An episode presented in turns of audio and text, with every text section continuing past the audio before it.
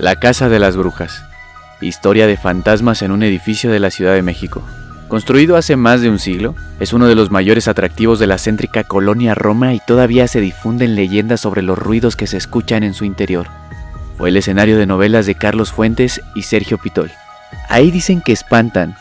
Es lo primero que comenta un trabajador del municipio que participa en el arreglo de las banquetas de una de las esquinas más famosas de la Ciudad de México. La Casa de las Brujas tiene un excéntrico estilo y resalta sobre las demás por su color ladrillo y porque la torre que adorna uno de sus costados tiene un extraño diseño que se asemeja al sombrero de una bruja. Sus ventanas son como ojos y en conjunto forman la figura de una cara. Hacemos un recorrido a lo largo de los grandes sucesos de su historia para averiguar qué hay de cierto alrededor de su misteriosa fama. Sin más preámbulo, sean bienvenidos al quinto y último episodio de la primera temporada de Arcano.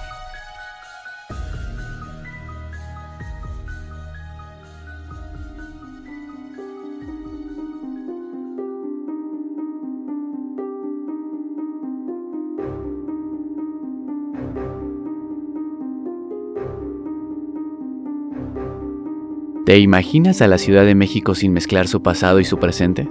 Imposible. Recordemos cómo Porfirio Díaz introdujo influencias europeas a nuestro país y la capital se volvió un lienzo para la arquitectura moderna, trayendo tendencias de Francia.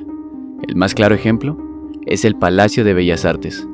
Poco se sabe de la mente detrás de estas construcciones. Su autor, el arquitecto Regis Pion, es un personaje lleno de misterio. Solo tenemos como testigo a sus creaciones en la Ciudad de México, en Buenos Aires y aseguran los especialistas que también en la ciudad de Boston. También que su elemento favorito de trabajo era el tabique rojo. Todas sus obras tienen este sello. Existen rumores de que los mandaba pedir desde Inglaterra. De regreso a la Ciudad de México, en 1908, el edificio Río de Janeiro se convirtió en una de las primeras construcciones en la plaza. Porfirio Díaz le pidió al arquitecto Regis construirlo para conmemorar el centenario de la independencia. Años más tarde, en la década de los 30, su fachada fue remodelada por el arquitecto Francisco Serrano, con un estilo deco, caracterizado por sus formas geométricas, el mismo estilo del monumento a la revolución. Sin duda, la popularidad de este lugar incrementó cuando comenzaron a llamarle la Casa de las Brujas. Y aquí las razones de ese nombre. Primero, por su apariencia. Su techo se asemeja a un sombrero triangular y debajo hay dos pequeñas ventanas cerradas, que dan la impresión de ser unos ojos. Estos elementos recrean el rostro de una bruja, pero también existe la leyenda de que ahí vivieron brujas. En ese sentido, su habitante más famosa es la chamana Bárbara Guerrero, mejor conocida como La Pachita, quien decía ser poseída por el espíritu de Cuauhtémoc que ofrecía sus servicios, desde hierbas medicinales hasta trasplantes de órganos. Cuentan que su espíritu aún deambula por la casa de las brujas. Incluso, un testimonio al respecto fue narrado en el famoso programa de radio la mano peluda. Antes de continuar con la historia, ¿qué es un chamán? Bueno, los chamanes son curanderos del espíritu. Son personas dedicadas a curar el cuerpo y el alma mediante la medicina tradicional y el conocimiento de nuestros antepasados. Todos los chamanes tienen algo en común. Los ritos que sostienen son capaces de unir dos realidades, la nuestra y la inmaterial. Tienen los ojos abiertos para percibir lo ausente, para encontrar lo que falta, lo que no se dice, sus diagnósticos enfatizan lo imperceptible y vencen, con sus pequeñas ceremonias y enunciaciones, toda clase de afecciones, envidias, carencias, conflictos, dolencias, malos aires. Entonan, rezan, ofrendan para restaurar el equilibrio entre los humanos, el paisaje y los espíritus. Con sus actos regulan tanto la salud individual como la social. Para entender la complejidad ritual de los chamanes y el papel que juegan en sus comunidades, habría que volverse antropólogo o pasar mucho tiempo a su lado. Tanto los baños de temazcal como las ceremonias de cacao, por ejemplo, contribuyen al equilibrio del cuerpo y del espíritu. Ahora que sabemos un poquito más de qué son los chamanes, continuemos con nuestra historia. Se decía que la Pachita era una bruja porque realizaba trabajos para la gente con ayuda de espíritus, también se comentaba que estos trabajos los hacía para gente de posición acomodada, que buscaban fama, salud e incluso tener más dinero. Además, la bruja realizaba rituales donde invocaba toda clase de fuerzas. Vecinos y habitantes aseguran que en el edificio aún deambulan las fuerzas sobrenaturales. Otros aseguran que la mujer, muerta en 1979, solo era una charlatana.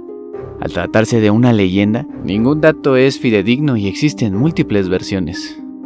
El espíritu de Pachita.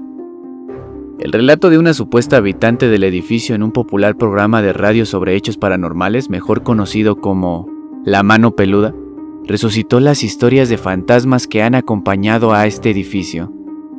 Brenda, como se identificó, narró al locutor que se había mudado al edificio hacía apenas 10 días como se sentía extraña en su departamento, llamó a una experta en Feng Shui. Esto es el arte ancestral basada en la cosmología china, que busca la mejora de las condiciones ambientales que fomentan el bienestar y la armonía general del individuo con su entorno. Este le aseguró que había una energía muy pesada.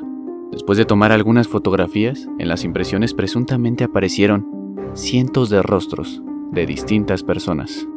Narró que desde el primer momento escuchaba ruidos, pero pensaba que era la madera del piso o los vecinos. Pero afirmó que después se enteró que no tenía vecinos a los lados y por eso los pasillos siempre estaban vacíos.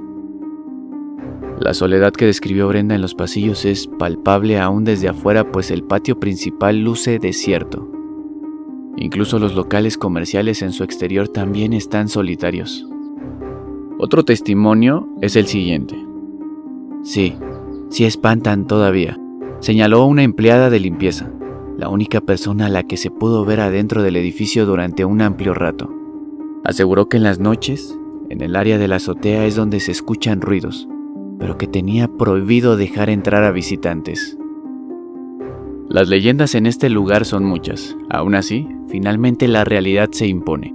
No hay nada en esta zona de nuestro planeta que sea de especial relevancia comparándola con otras zonas, pero está claro que para el ser humano siempre ha sido más romántica la idea de algo sobrenatural porque ¿qué sería de la historia sin lugares arcanos?